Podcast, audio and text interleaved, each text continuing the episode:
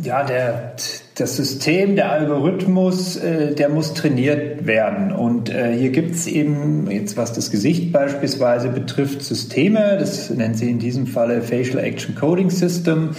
Ähm, da sind die unterschiedlichen Gesichtsmuskelpartien in Kombination, die sprechen eben für eine bestimmte Emotion.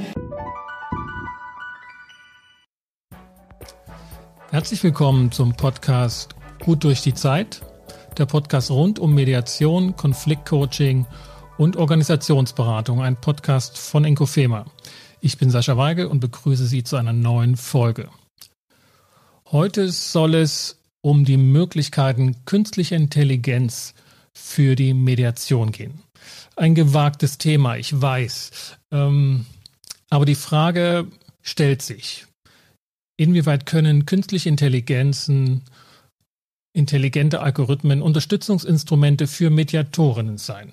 Zwar betonen Mediatoren das hohe Lied der unmittelbaren Kommunikation zwischen Menschen, gerade weil diese Menschen sich in gemeinsamen Konflikten verfangen haben, aber das schließt an sich noch nicht die technologische Unterstützung für die Vermittlungsarbeit aus. Gleichwohl, die Diskussion um künstliche Intelligenz in der Mediation hat in der hiesigen Mediationsszene noch keinen Startpunkt gefunden. Es mag in der englischsprachigen Literatur oder in der Friedensmediation Hinweise und Versuche geben, was mit künstlichen Intelligenzen schon zu machen ist. Vermittlungsarbeit vorzubereiten oder auch in der Vermittlungsarbeit zu unterstützen. Aber hier, soweit das ersichtlich ist, hat diese Diskussion noch nicht stattgefunden.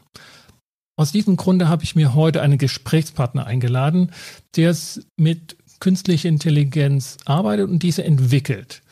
Ähm, Michael Bartel von der Tawny Firma aus München, eine Firma, die sich mit Emotionserkennung beschäftigt und mit Hilfe technologischer Unterstützung Emotionen, biologische Muster. Ach, das soll er am besten selber erklären. Hallo Michael. Hallo Sascha. Michael, du bist Chef der Münchner Firma, aber generell habe ich gesehen, du bist in vielen Zweigen unterwegs. Stell, doch, stell dich doch mal vor und was machst du gerade? Ja, also gerne ein paar äh, Worte zu meiner Person. Ich habe ursprünglich mal im Automobilbereich angefangen, dort in der Forschung und Entwicklung gearbeitet, habe dann äh, 20 Jahre im Bereich Innovation und Technologie äh, die Firma Hive aufgebaut äh, als Vorstand. Ähm, letztendlich ging es immer darum, neue Innovationen, äh, Ideen zu entwickeln und die auch für Unternehmen umzusetzen. In allen Branchen, von, äh, vom Deo bis hin zum Schiffsdiesel. Äh, bedient haben wir da 70 Prozent aller DAX-Firmen und es ging, wie gesagt, immer um das Thema Innovationsentwicklung, sei es Software oder Hardware. 2017 bin ich dann einem Thema begegnet, äh, Affective Computing. Das ist äh, der wissenschaftliche Begriff für äh, Emotionserkennung oder Emotion AI. Ähm, und da bin ich einfach hängen geblieben. Das Thema hat mich so ein bisschen gefunden und habe dann auch die Firma Tawny gegründet, die ausschließlich dem Bereich Emotionserkennung durch künstliche Intelligenz gewidmet ist. Und seit 2017 äh, bin ich voll und ganz dem Thema verschrieben, um das es auch heute geht. Ja. Mhm. 2017, wenn ich das richtig in Erinnerung habe, ist kein Zufall, dass du da mit künstlichen Intelligenzen in Kontakt gekommen bist, wahrscheinlich, weil das gilt ja generell als ein Jahr des Durchbruchs in dieser Branche. Und seitdem muss man sagen, wenn es um Innovation geht, kommt man an diesem Thema nicht vorbei. Also mit künstlicher Intelligenz äh, war ich auch äh, viele Jahre davor schon in Kontakt, aber mh, hm, so als Buzzword äh, war es natürlich bekannt. Was immer gefehlt hat, sind unterschiedliche Anwendungsfälle. Und ich glaube, erst in den letzten Jahren hat sich das so ein bisschen in unterschiedliche Disziplinen innerhalb der äh, KI aufgeteilt. Sowas wie Predictive Maintenance, also die Ausfallwahrscheinlichkeit einer Maschine in der Produktion vorherzusagen, waren ja so die ersten Cases äh, zur künstlichen Intelligenz, die eher in Richtung Effizienz natürlich ging und Kostenersparnisse. Aber äh, wie gesagt, die Unterfelder der künstlichen Intelligenz, wie eben auch Emotion AI, die äh, Naja, die definieren sich eigentlich erst so in den, in den letzten Jahren. Und deswegen ist jetzt nicht äh, KI ein Thema, das man über alles rüberstülpen kann, sondern es wird wirklich differenziert in unterschiedlichen Anwendungsfällen auch unterschiedliche Applikationen und Entwicklungen geben künstlicher Intelligenz. Also äh, das wird ähm, ausdefiniert, würde ich mal so sagen. Und ähm, als Thema aber schon weit davor bekannt, also weit vor 2017. Man sagt bei Innovation ja eigentlich immer, dass die äh, kurzfristige Wirkung überschätzt wird und die langfristige unterschätzt. Äh, und so ist es auch. Also da gibt es immer den großen Hype und dann denkt man, ach, es dauert noch zwei, drei Jährchen und dann äh, hat sich die komplette Welt äh, geändert. So schnell geht es da meistens nicht. Auf der anderen Seite, äh, wenn dann ein Jahrzehnt vergeht äh, dann, äh, und man zurückblickt, dann sieht man schon, da gab es große Umwälzungen. Und so wird sicherlich auch im Bereich KI sein. Mhm. Das spielt auf das Bonmot von Bill Gates an, der diese Feststellung glaube ich, getroffen hat.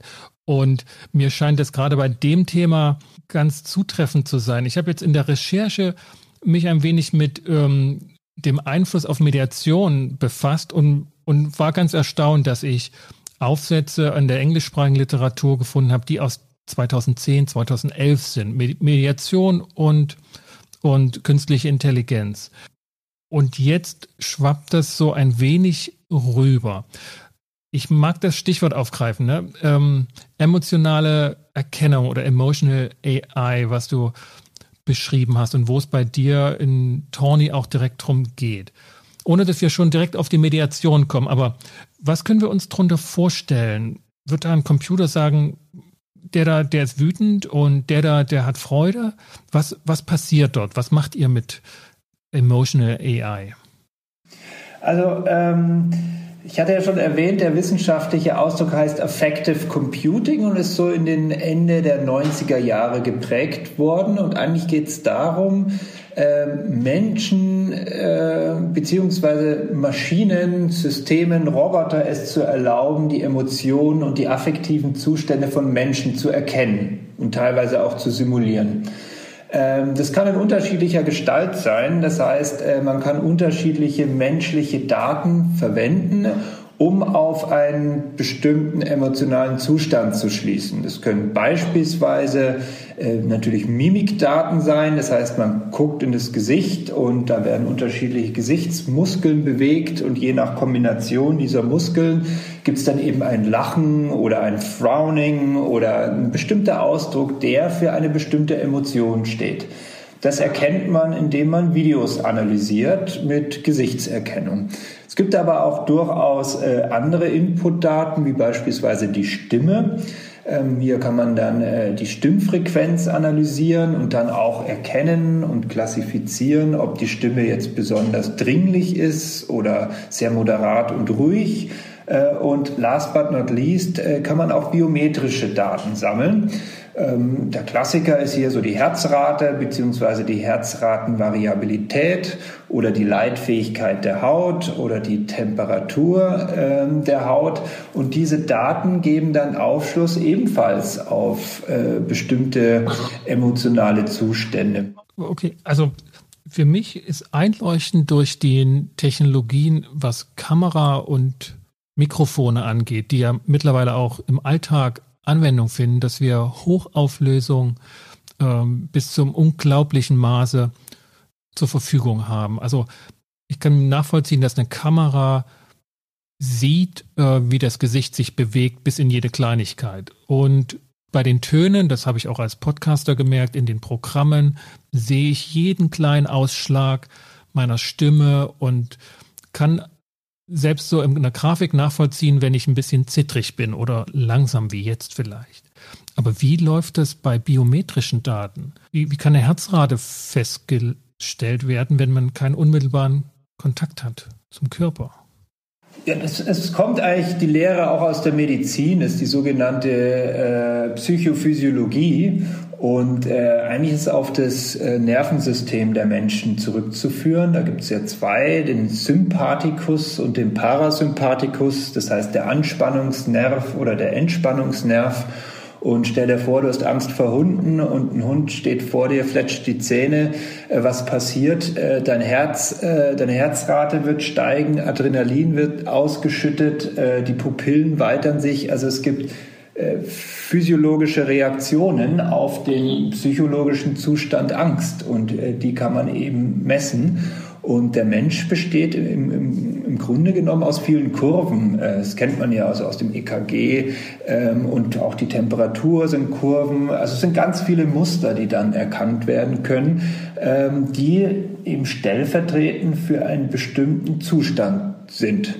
Und äh, da können immer wieder neue Muster erkannt werden, die man vielleicht bisher noch gar nicht erkannt äh, hatte.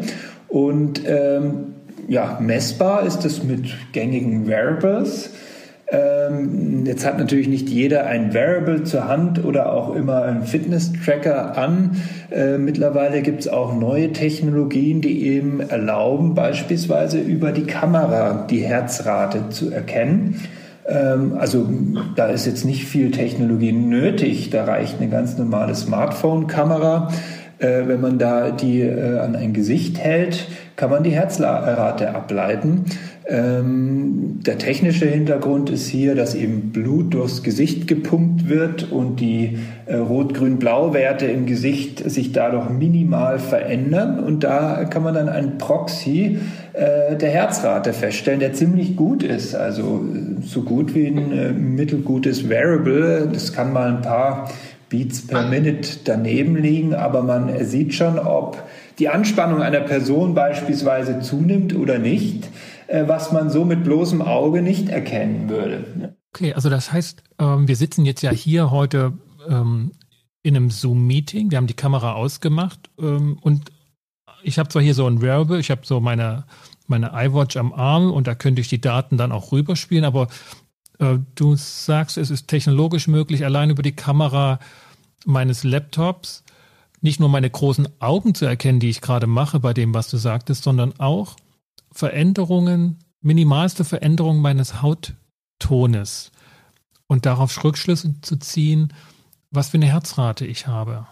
Ganz genau. Und auch, ob die steigt oder äh, fällt. Und äh, das können, kann ich jetzt beispielsweise während des Zoom-Calls äh, bis hin auch, indem ich beispielsweise mein Handy auf dem Fernseher halte und den Tagesschausprecher oder Sprecherin beobachte, kann ich hier die Herzrate ableiten ähm, eigentlich aus jedem beliebigen Video, wo das Gesicht ähm, frontal aufgenommen ist und einigermaßen groß im Bild ist, äh, wie so klassische Interviewsituationen, da kann man die Herzrate ableiten. Ja. Okay.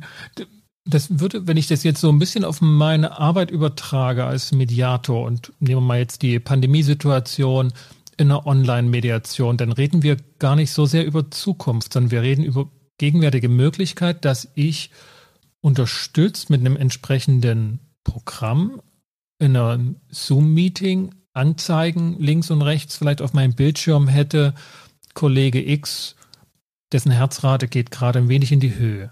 Und Kollege Y, da geht die Herzrate ein wenig nach unten. Allein, weil die sich in einem synchronen Online-Mediation mit einer Kamera ja, eingeschalten haben. Ja, also die Möglichkeit besteht heute definitiv schon.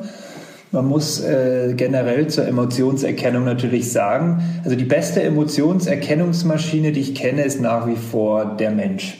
Ähm, wir versuchen mit AI, mit äh, Videoaufnahmen, mit biometrischen Daten eben da in die Richtung zu kommen, dass man die Zustände sehr gut klassifizieren kann, was man dann natürlich auch äh, skalieren kann. Das heißt, von vielen, vielen, vielen Menschen äh, gleichzeitig auch äh, machen kann. Ähm, und sowas, was der Mensch nicht erkennen würde, ist jetzt beispielsweise die, die Herzrate. Ähm, das wäre dann wahrscheinlich ein Zusatznutzen. Wichtig, vielleicht kommen wir da noch mal ausführlicher dazu, ist das Thema Datenschutz. Ähm, äh, das ist immer, also das Datenschutz hat hier die höchste Priorität. Nicht jeder will seine Emotionen preisgeben, nicht jeder will seine Daten auch preisgeben und auch teilen mit anderen. Das heißt, Emotionserkennung ähm, ist immer eine Sache, ob ich die für mich selbst nutze oder ob ich die Emotionen von anderen äh, nutzen will, wie es jetzt in der Marktforschung beispielsweise auch üblich ist. Aber da muss derjenige ähm, dann auch immer sein, sein Opt-in oder seine Zustimmung geben, auch vermessen äh, zu werden. Und das ist äh, ein ganz zentrales Thema in der AI, ist natürlich in diesem Falle bei Emotionserkennung der Datenschutz. Ja, ja, also die Anwendung, ähm, die du auch gerade angesprochen hast, auch im Hinblick auf äh, Fahrererkennung im Auto. Ne? Ich habe im Kamera im Auto auf den Fahrer gerichtet, um äh, Müdigkeit zu erkennen. Das sind ja faszinierende ähm, Bereicherungen auch, also an Informationen. Ich weiß zwar, dass ich müde bin, aber es ist schon mal was anderes, wenn auf meinem Display steht, so, jetzt wäre es mal wirklich an der Zeit, ähm, auf die auf die Seite zu fahren oder an die Tanke zu fahren und nochmal ein Stündchen zu schlafen oder so. Ähm, also diese Anwendungsfelder, wo ich meinen, wo ich über meine eigenen Daten sozusagen nochmal reflektiert und gespiegelt werde, dank der Technologie. In der Mediation ähm, kann ich mir das ja auch vorstellen, dass die Medianten ähm, den Vorteil erkennen, dass eine bessere Mediation möglich ist. Aber das weiß ich noch nicht, ob das ist. Ähm, die Situation, dass Mediatoren in ihren Ausbildungen und später dann der Mediation genau das tun, was du beschrieben hast, Muster erkennen, genau hinhören, genau hinschauen, ähm, Körpersprache, Mimik, Gestik wahrnehmen und sich darauf einen Reim machen. Das ist und scheint genau das zu sein, was die Maschinen auch können. Sie können also die Daten aufnehmen, ähm, die, den Ton, die, das Bild, äh, können das abbilden. Ähm, aber wie kommt sozusagen die, die Deutung in den Computer oder aus dem Computer, dass das jetzt also ähm, eine erhöhte Herzrate infolge von Wut und Ärger ist und nicht infolge von Freude und Begeisterung. Ähm, wie, wie funktioniert das? Ja, der, das System, der Algorithmus, äh, der muss trainiert werden. Und äh, hier gibt es eben, jetzt was das Gesicht beispielsweise betrifft, Systeme, das nennen sie in diesem Falle Facial Action Coding System. Ähm, da sind die unterschiedlichen Gesichtsmuskelpartien in Kombination, die sprechen eben für eine bestimmte Emotion. Ähm, die Daten, die man eben hat, werden dementsprechend gelabelt und eben ein Lächeln wird wahrscheinlich die Emotion Freude äh, bedeuten. Es gibt auch unterschiedliche Szenarien und unterschiedlichen Kontext, wo das auch ein suffisantes Lächeln sein könnte äh, oder eine andere Form des Emotionsausdrucks. Aber das ist dann schon so detailliert, dass man unterschiedliche Formen des Lächelns hier auch gelabelt hat. Gelabelt heißt dann eben quasi kodiert hat. Und mit diesen Codes lernt man dann Daten an und die spucken dann mit einer gewissen Wahrscheinlichkeit aus, okay, diese Person, die hier erkannt worden ist, ähm, ist zu 75 Prozent Wahrscheinlichkeit im Moment gerade happy, weil es eben ein Lächeln zeigt. Jetzt hatte ich das, den Begriff Wahrscheinlichkeit erwähnt, weil bei äh, künstlicher Intelligenz geht es äh, eigentlich maßgeblich um Wahrscheinlichkeiten. Es geht hier nicht um Schwarz oder Weiß oder 100 oder 0 Prozent, sondern es geht, der ist happy zu 20 Prozent, 50 Prozent, 90 Prozent. Also um Wahrscheinlichkeiten, mit dem diese Person einen bestimmten Emotionszustand hat. Und für manche Anwendungsfälle sind sehr hohe Wahrscheinlichkeiten sehr wichtig. Für andere reicht aber auch eine Kategorisierung mit äh, 70, 80 Prozent. Denk an das Thema Sicherheit beispielsweise. Ähm, das heißt, wenn mit einer sehr hohen Wahrscheinlichkeit der Zustand der Überforderung beispielsweise ähm, festgestellt wird, äh, ja, dann sollte man äh, vielleicht reagieren, um Arbeitsunfälle zu vermeiden oder um einen Unfall im Auto zu vermeiden. Und da muss es nicht 99 Prozent sein, da reicht mir schon eine Wahrscheinlichkeit zu 70 Prozent, um hier eine Empfehlung zu geben. Äh, Vorsicht, hier mit hoher Wahrscheinlichkeit, gerade in dem Bereich der Überforderung. Mhm.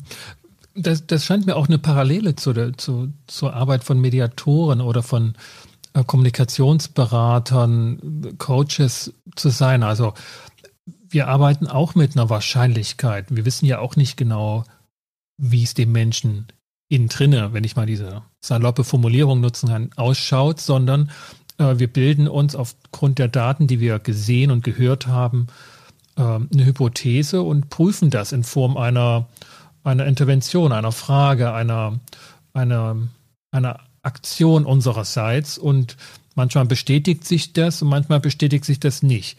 Also wir scheinen da ganz ähnlich als Menschen zu agieren wie das, was du jetzt beschrieben hast, was an Wahrscheinlichkeitsberechnung möglich ist. Ähm, das würde bedeuten, dass letztlich ähm, ein derartiger Algorithmus die Erfahrungen von vielen oder von möglichst vielen Mediatorinnen zusammenfassen kann und kondensieren kann zu einer Unterstützungs, ähm, ja, zu einer Unterstützung von Mediatoren. Das heißt, also, wenn ich jetzt schon viele Mediationen gemacht habe, dann habe ich ja meinen Wahrnehmungsapparat und meinen Deutungsapparat ja auch ähm, trainiert. Und eines der schönen Dinge der Mediationsarbeit ist ja, dass sie ähm, immer besser werden mit der Zeit, gerade weil man eben schon viel Erfahrung gesammelt hat. Ähm, das, würde also das würde heißen, wir müssten dafür sorgen, möglichst viele solche Daten zu erhalten und, ähm, und dann auswerten zu können in Form eines Algorithmus. Das ja. wäre der logische Schluss für, eine, für ein Forschungsprogramm, ne? wenn man jetzt mal in die Richtung denken würde. Was können wir tun, um solche, weil die Algorithmen kommen nicht von allein und werden auch wahrscheinlich nicht von ähm, Technologen geschaffen, sondern es braucht diese Daten. Genau, in Kombination zwischen Technologen und den eigentlich äh, den Vertretern der Domäne oder des, des Anwendungsszenarios. Das ist immer eine eine Form der Co-Entwicklung. Und du hattest es angesprochen, äh, der Begriff ist Assistenzsystem und so ist KI auch zu verstehen. Äh, wenn man über Emotion AI oder Emotionserkennung spricht, ähm, ist die erste Reaktion dann doch bei vielen so ein mulmiges Gefühl ähm, äh, und eher ablehnend, weil natürlich immer mitschwingt in diesem ambivalenten Thema. Das hat was mit Überwachung zu tun, Manipulation, Dark Pattern ähm, Datenschutzprobleme. Das sind so die Assoziationen, äh, die den meisten Menschen da sofort kommen. Und äh, so als Gegenimpuls kommt dann immer gleich, ja, aber der Computer ist äh, nicht so kreativ oder so empathisch äh, wie ein Mensch und wird es niemals sein. Ähm, das ist auch nur die halbe Wahrheit. Das ist so eine gewisse Abwehrhaltung, die wahrscheinlich daher rührt, dass bei uns allen ganz tief im Inneren die Angst besteht, vom Computern oder Computersystem oder künstlichen Intelligenzen vielleicht dann doch ersetzt zu werden. Ähm, auf der anderen Seite muss man sich fragen, wie empathisch ist eigentlich der Mensch, äh, wenn es irgendwie 30 bis 40 aktive Kriegsgebiete gibt und in Corona-Zeiten die Menschen sich wegen äh, Klopapier fast prügeln. Also das ist auch nicht die Krönung der Empathie. Und auch was Kreativität betrifft, ist, sind Computersysteme äh, hervorragend kreativ, weil es hier um, um Simulation von Möglichkeiten geht, was jetzt ein Computer sehr, sehr gut kann. Ähm, ja. Auf der anderen Seite muss man einfach sagen, KI muss ein Assistenzsystem sein und sollte auch so verstanden sein. Wenn es eine wichtige Entscheidung im Leben gibt, äh, solltest du operiert werden oder nicht beispielsweise, dann würde ich die niemals ein, einer künstlichen Intelligenz alleine überlassen, sondern würde immer auf den Ratschlag eines guten Arztes hier hören. Auf der anderen Seite würde ich auch sagen, äh, nur der Ratschlag eines Arztes ohne künstliche Intelligenz als Unterstützungssystem ist auch nicht so ganz ideal. Der Mensch kann halt mal einen schlechten Tag haben oder abgelenkt sein. Also äh, idealerweise ist die KI hier immer ein Assistenzsystem und wir kennen das wenn du in eine Abiturprüfung gehst, wirst du immer einen Taschenrechner dabei haben, weil du weißt, der rechnet einfach besser als du im Kopf. Und das ist ein akzeptiertes Assistenzsystem, dem man auch vollkommen vertraut und ohne dem man eigentlich Aufgaben nicht lösen kann. Äh, so ähnliches ist es bei der künstlichen Intelligenz auch. Also die erlaubt einen da äh, viel besser abzuschneiden bei vielen Aufgaben, die man da vor sich hat. Und das ist mal so zum Thema, wie ist, wie ist das Verhältnis zwischen Mensch und künstlicher Intelligenz. Also finale Entscheidung sollte immer der Mensch haben, aber die künstliche Intelligenz nicht zu nutzen, wie so ein Taschenrechner als Tool, wäre ziemlich töricht. Das sehe ich auch so. Und dennoch gibt es diese Vorbehalte und eher negativen Assoziationen gegenüber Neuem. Gleichwohl, ich habe in, oder nehmen wir das Thema Friedensmediation, also Mediation auf gesellschaftlicher Ebene. Eben, du hast vor uns auch Kriegsgebiete angesprochen. Da brauche ich Informationen über die Gesellschaft und ähm, wir nutzen da heute meinetwegen eine Internetsuche, ne, eine Google-Suche. Kann KI dort das verbessern, die, die Informationswahl?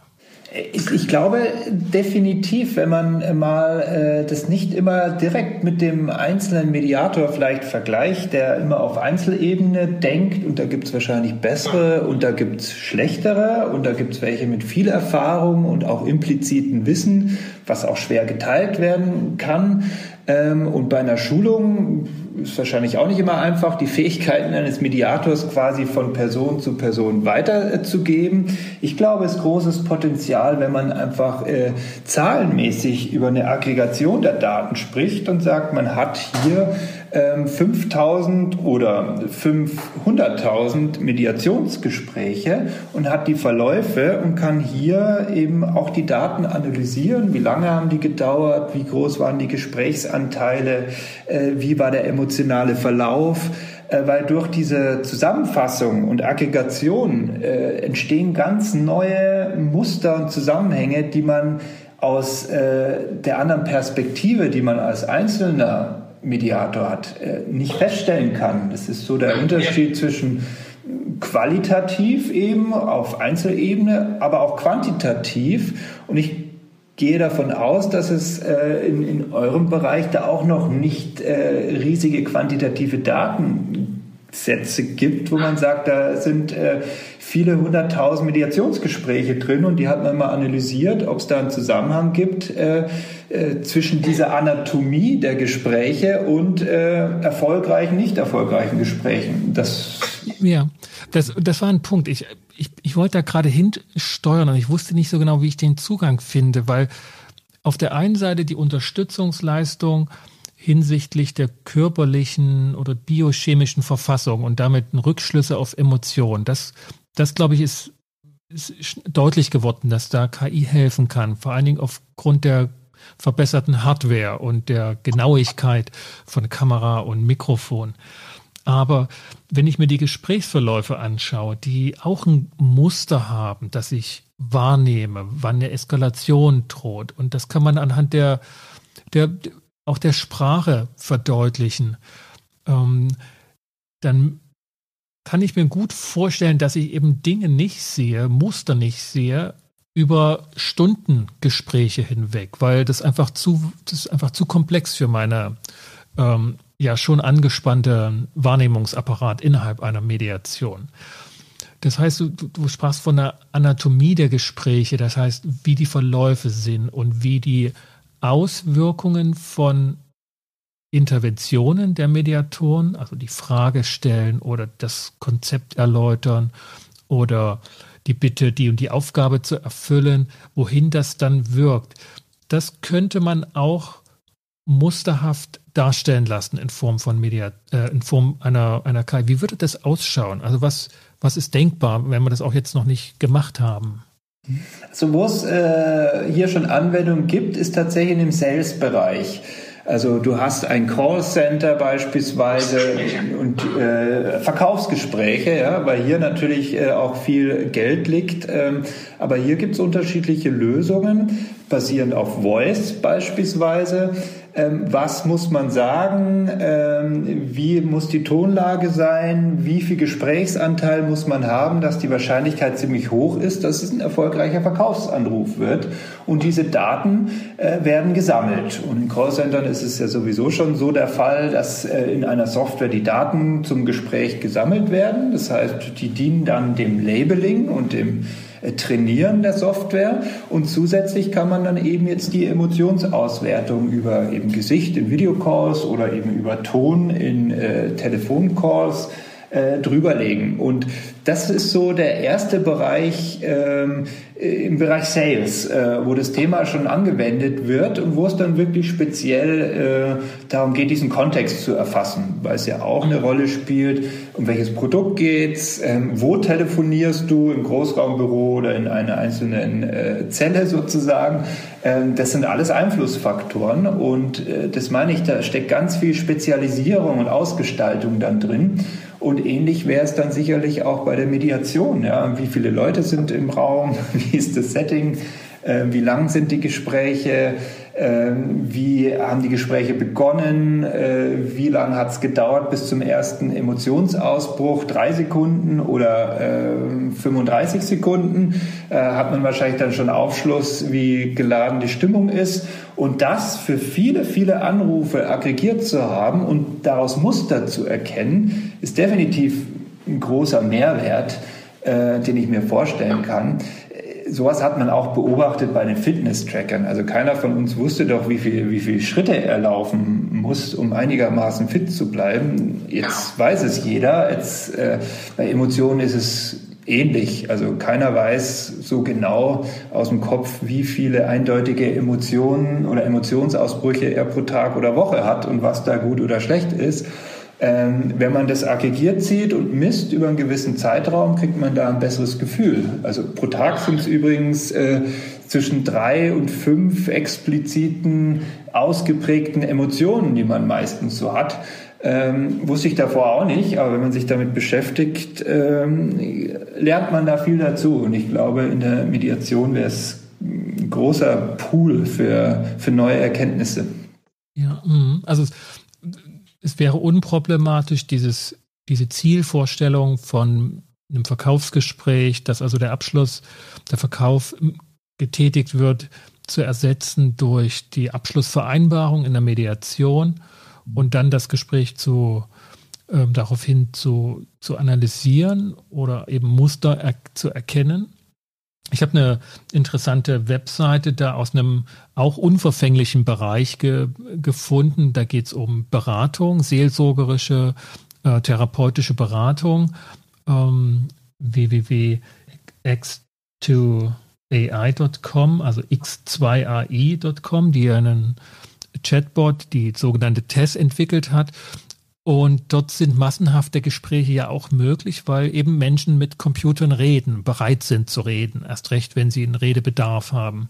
Da ist das unproblematisch, aber für die Mediation, wo die beiden im Konflikt sind und Vertraulichkeit noch einen anderen Einschlag hat als in einer Therapie, weil eben da zwei gegensätzliche Parteien ähm, zugange sind, wird es schwierig sein, diese Menge an Daten zu generieren, die man vielleicht aus Callsendern oder eben aus diesen Beratungsapplikationen her kennt. Da fällt mir aber die Situation ein in Ausbildungen von Mediation, die wir sehr praktisch, sehr praxisorientiert durchführen. Also wir machen da so Rollenspiele.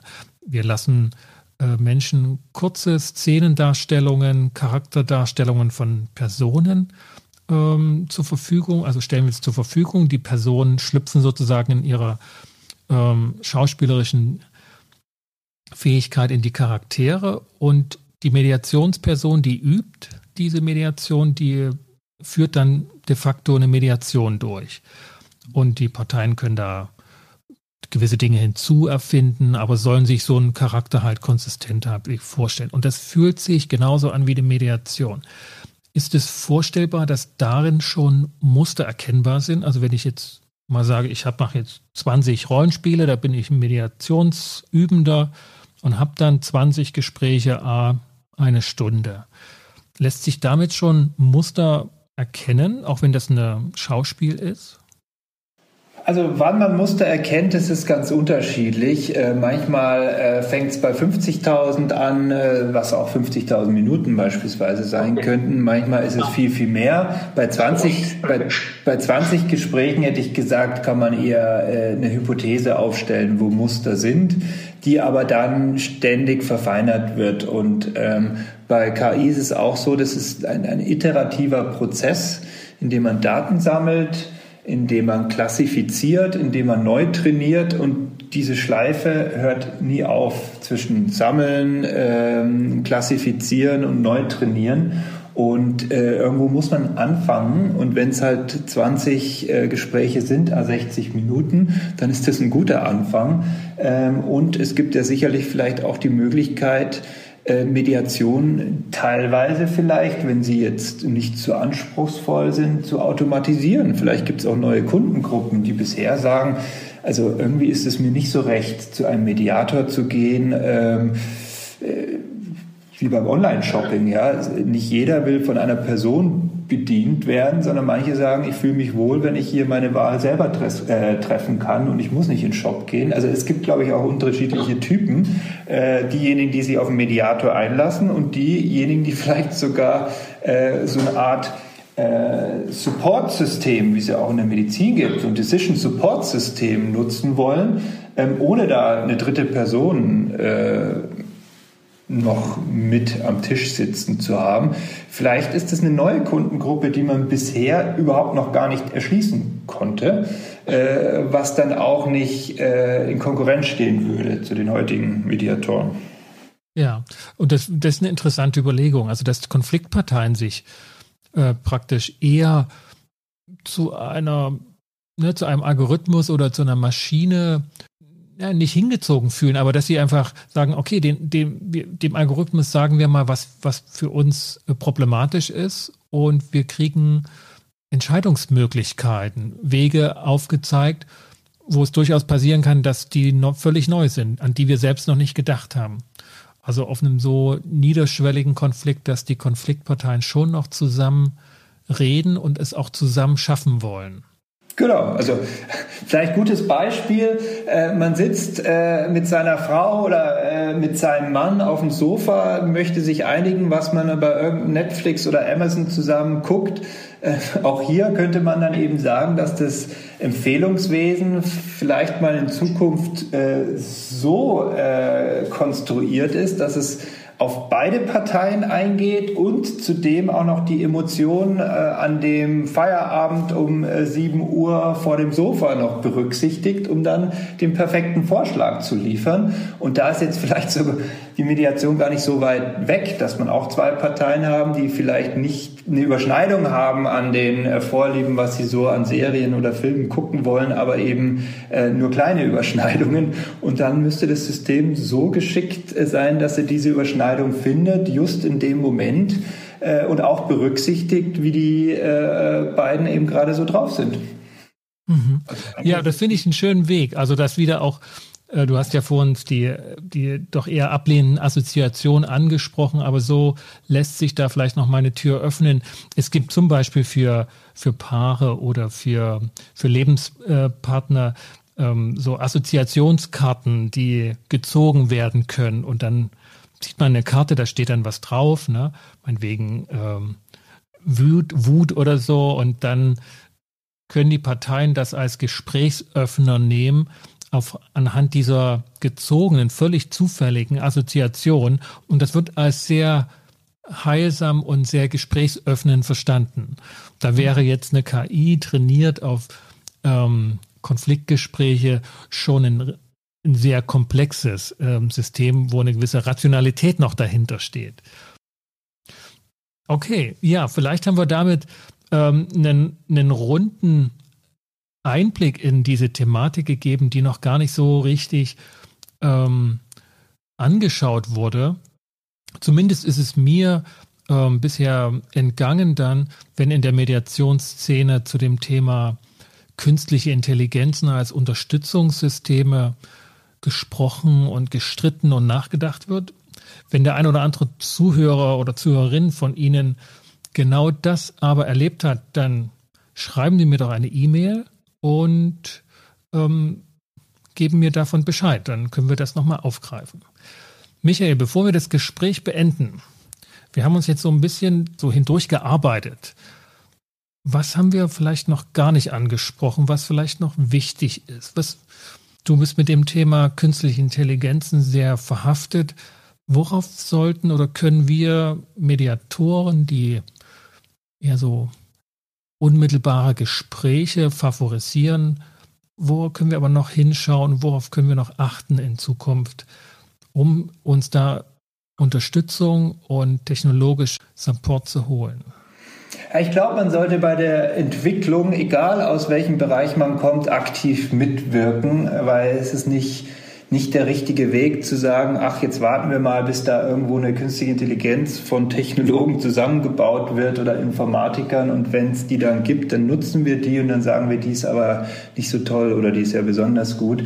Das geht nur in Zusammenarbeit, weil du hast in äh, KI auch immer das Thema Ethik und äh, eine AI muss auch ethisch sein und human-centered. Das ist auch in den Guidelines der EU mit verankert. Wie baut man eine menschenzentrierte AI und was sind die, äh, die ethischen Leitplanken? Und da muss jeder Bereich auch mithelfen um gemeinsam mit den Informatikern und denjenigen, die, äh, die die AI und die Algorithmen bauen, für die unterschiedlichen Bereiche auch die ethischen Aspekte mit zu beleuchten und mit äh, reinzubringen, weil es einfach nicht eine reine Entwicklung äh, im Bereich Informatik ist. Und auch bei der AI-Entwicklung muss es so eine Art Kodex geben, den gibt es in der Medizin, den gibt es äh, im Journalismus, beim dem Pressekodex und so muss es bei AI auch einen Kodex geben, wie man äh, die AI zusammenbaut. Und da braucht es den Input aus den Bereichen, wo sowas angewendet wird. Das heißt, den Input von Mediatoren, äh, den Input, wenn es ums Arbeitsleben geht, äh, natürlich von Betriebsrat bis hin zu den Angestellten, bis hin äh, zum Management, äh, im Sport beispielsweise durch die Sportler äh, und so weiter und so fort. Also das ist äh, nicht nur ein Abwarten, bis da mal eine Lösung kommt, sondern da kann jeder Bereich mit dem inhaltlichen Wissen, das man so hat und auch den ethischen Grundsätzen in dem jeweiligen Bereich mitwirken. Und das ist äh, ein wichtiges Thema, dass man sich hier aktiv einbringt. Vielen Dank, Michael. Das ähm das war ein hochinteressanter Einblick in diese Arbeit und ich werde jetzt gleich als nächstes in den Kodex der Mediatoren schauen, ob da Anhaltspunkte dafür da sind, wo KI schon ähm, möglich ist und anschlussfähig ist. Herzlichen Dank, Sascha. Hat mir Spaß gemacht. Ja. Ciao, Servus, schönen Tag.